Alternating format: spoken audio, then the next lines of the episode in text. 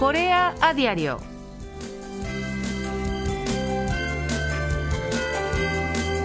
Ahora que en muchos países el COVID-19 está pasando a ser considerado una situación endémica, vemos con frecuencia datos interesantes sobre cómo esta pandemia sin precedentes ha cambiado nuestra vida. En ese contexto hoy hablaremos de una investigación sobre las rutinas del sueño antes y después de la pandemia. Según los datos registrados entre enero de 2018 y junio de 2021 de los usuarios, no solo de Corea, sino de todo el mundo de Galaxy Watch, un dispositivo portátil parecido a un reloj que mide el patrón de sueño, se observa que la gente durmió más durante la propagación del COVID-19. En concreto, antes de la pandemia, el promedio de sueño de los usuarios fue de 6 horas y 56 minutos diarios, cifra que aumentó a 7 horas y 2 minutos durante la pandemia. El COVID-19 también ha cambiado el patrón de sueño antes y después de la pandemia, pues más gente se acostó y levantó más tarde en comparación con su patrón de sueño de antes de la pandemia. Los expertos enfatizan que es importante mantener cierta calidad de sueño y recomendaron regular la hora de acostarse y levantarse y preparar un ambiente tranquilo y confortable, entre otros. Y así comenzamos el programa La Lola con la que abrimos Corea Diario es Goodbye de Park Hyo-shin.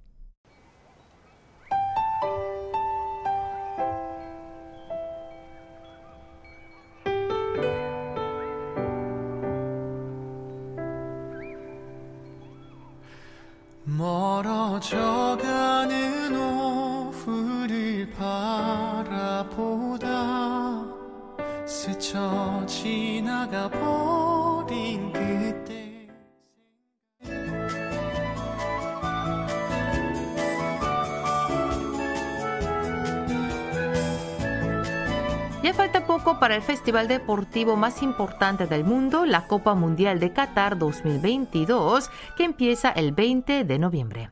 A medida que se acerca este mega torneo de fútbol, naturalmente crece también el interés por los uniformes que lucirán las selecciones nacionales de los 32 países participantes. SB Nation, un sitio web estadounidense de información deportiva, realizó una clasificación de los uniformes en clase S, A, B, C, D, E, F y catalogó el de Corea del Sur como clase C o de rango intermedio. La indumentaria surcoreana está inspirada en el tigre y el duende, dos elementos muy importantes en el folclore coreano. Como tradición es de color rojo, en la parte del hombro lleva rayas de tigre y en los costados inferiores un estampado de color negro que representa la cola del duende. El atuendo de visitante, en tanto, es de color negro con estampado de pinceladas en amarillo, azul y rojo, que simboliza la difusión mundial de la ola coreana. Las valoraciones discrepan, pues mientras unos elogian la incorporación de elementos folclóricos en la camiseta principal y el diseño un tanto audaz y extraordinario de la camiseta suplente, otros más exigentes critican que la cola del duende está de más, porque los duendes coreanos no tienen cola. Y sobre la camiseta alternativa, dicen que tiene un diseño muy complicado y que no tiene mucho que ver con los símbolos patrios de Corea del Sur. Las equipaciones surcoreanas corrieron a cargo de la marca Nike, que ha creado también los uniformes de otros 12 países para Qatar 2022. En tanto, Adidas diseñó camisetas para otros siete países y Puma para seis, mientras que otras seis marcas deportivas asumieron el diseño de las de otros seis países participantes. Uno de los uniformes que más ha llamado la atención es el de Japón, que está decorado con el diseño de la famosa grulla en origami, con azul como color base. Esa camiseta está inspirada en la final de la Copa Mundial de la FIFA Corea del Sur-Japón 2002, donde 2,7 millones de grullas de papel surcaron los cielos de Japón para celebrar a los ganadores. Asimismo, ha recibido muy buenas críticas la camiseta suplente de color violeta de Argentina por su mensaje de igualdad de género, así como la casaca de México en tono verde inspirada en el Quetzal, una vez sagrada para las civilizaciones maya y azteca.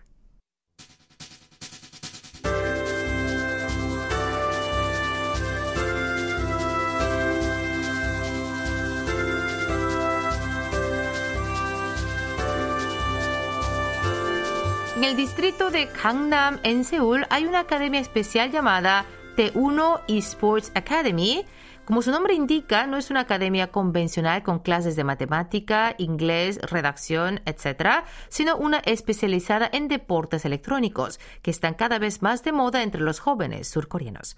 Sus aulas están equipadas con ordenadores de alto rendimiento y sus clases se basan en sesiones de juegos y evaluaciones. La matrícula mensual es de entre 800 mil y 1,2 millones de wones, lo cual no es poco, pero su popularidad es cada vez mayor.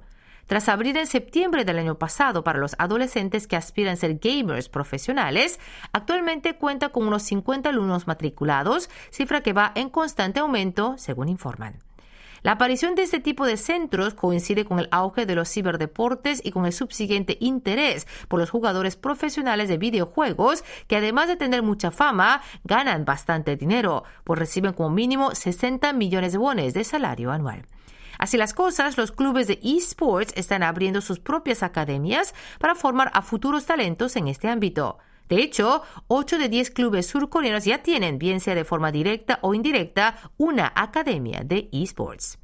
La percepción de los padres coreanos sobre los ciberdeportes también ha experimentado un cambio importante en los últimos años, pues si bien hasta la década de 1990, cuando aparecieron los primeros gamers con el boom de StarCraft, la mayoría de los coreanos consideraban esa profesión como dudosa y mal pagada. Pero los tiempos han cambiado y con ello también la imagen y la condición de vida de los deportistas de esports. Por ejemplo, los jugadores y los directores técnicos coreanos de League of Legends ganan al menos 60 millones de wones al año, mientras que los entrenadores profesionales perciben un salario anual mínimo de 40 millones de wones. Así, cada vez más padres coreanos apoyan hoy día a sus hijos en su sueño de ser gamers profesionales, apuntándolos incluso a academias de esports.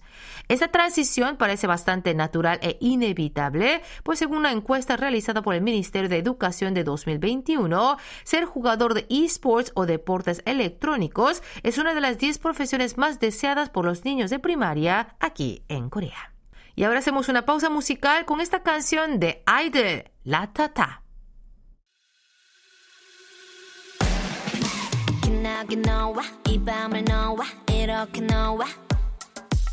기다린 너와 시간을 너와 이렇게 너와 어둠 속 red light 시선을 left right 불 위를 건너 시작의 점화 가까이 온다 누가 뭐 겁나 oh, oh, 어디까지 더 깊이 빠져들지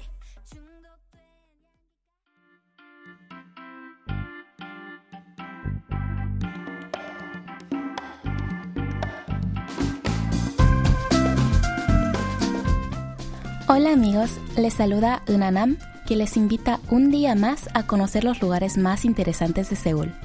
¿Están intrigados por conocer el destino virtual que visitaremos hoy? Pues iremos a Seúl Marina Club y Yat, uno de los mejores lugares para disfrutar de una hermosa vista panorámica del río Han.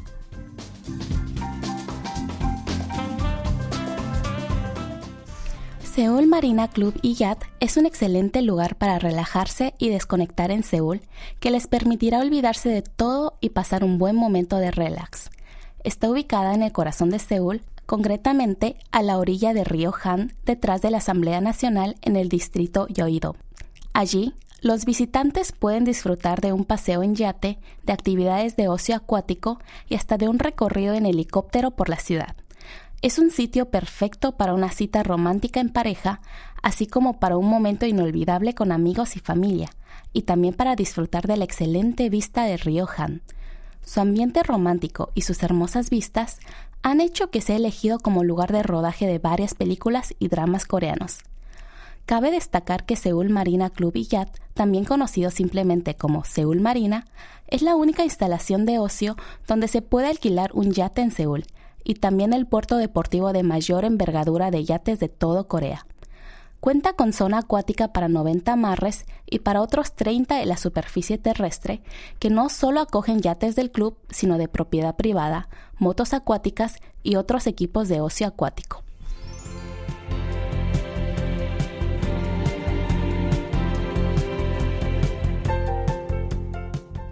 Seúl Marina Club y Yacht no solo cuenta con instalaciones para yates, sino también dispone del clubhouse de cuatro pisos con fachada de vidrio, una cafetería, una sala de descanso para los usuarios del yate y varias salas de convenciones, así como un helipuerto.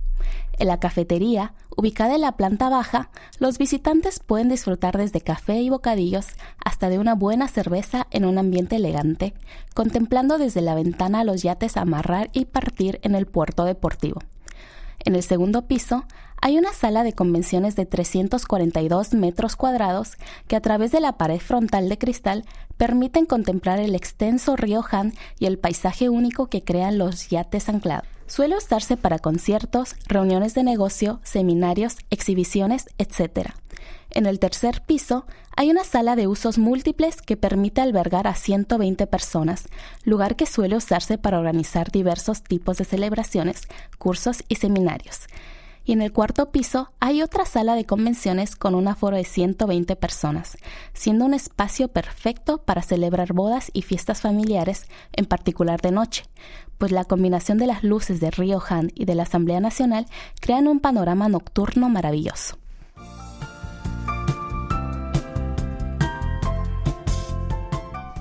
Para llegar a Seúl Marina Club y Yacht, pueden tomar el metro y bajar en la estación Asamblea Nacional de la línea 9. Luego, deben caminar unos 20 minutos desde la salida número 6.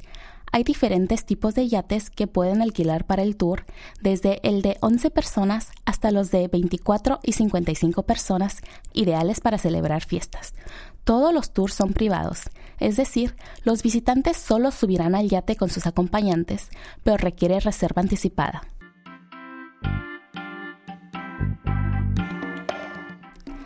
Hasta aquí, escucharon The Tour por Seúl. Esperando que hayan disfrutado del viaje imaginario de hoy, Dunanam se despide de ustedes. Hasta el próximo encuentro.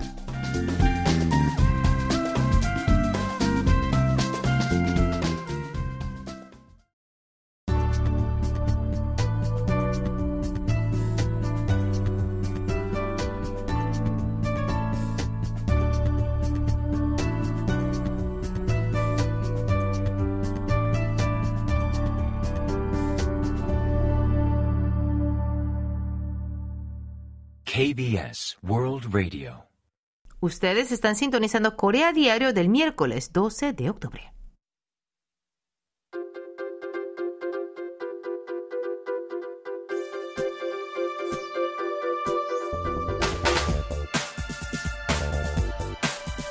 Aquellos que hayan visto Narcosantos o Narco Saints, la última serie surcoreana de Netflix, seguramente recordará la intensa escena de tiroteos en la frontera entre Brasil y Surinam, rodada en un ambiente exótico lleno de altas y exuberantes palmeras.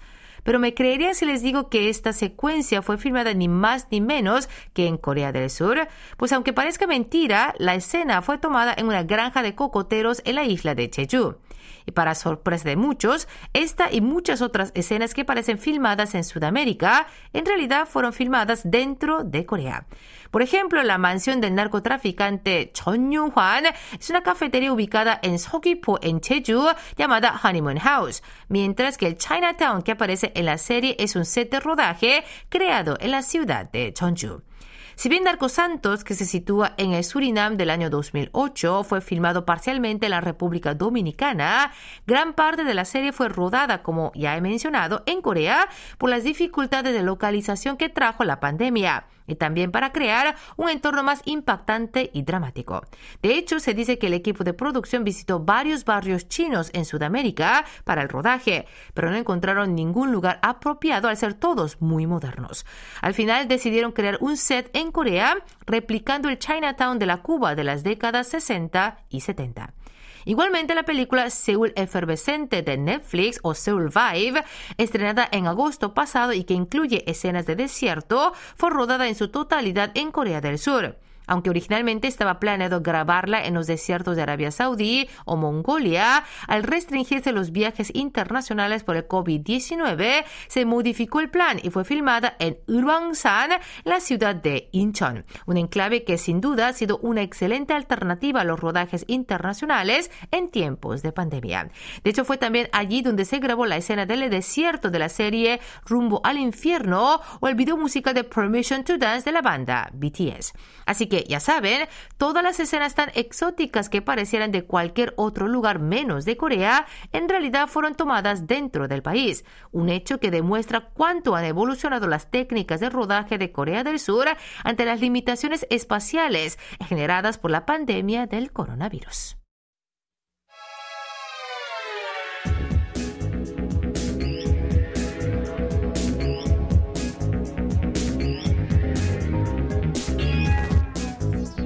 Entre los millennials que buscan diferenciarse del resto y no tienen miedo al que dirán, cada vez están más de moda los tatuajes, que consideran como un accesorio de moda y una forma de autoexpresión.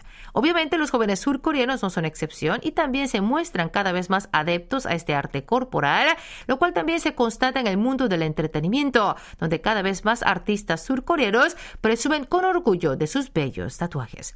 Pero los que conozcan la cultura coreana bien sabrán que llevar tatuajes en Corea no es nada sencillo, pues bien hoy por hoy ha cambiado bastante la percepción que se tiene sobre los tatuajes, hasta hace poco persistía la idea de que estaban directamente ligados a los gángsters o a las bandas criminales.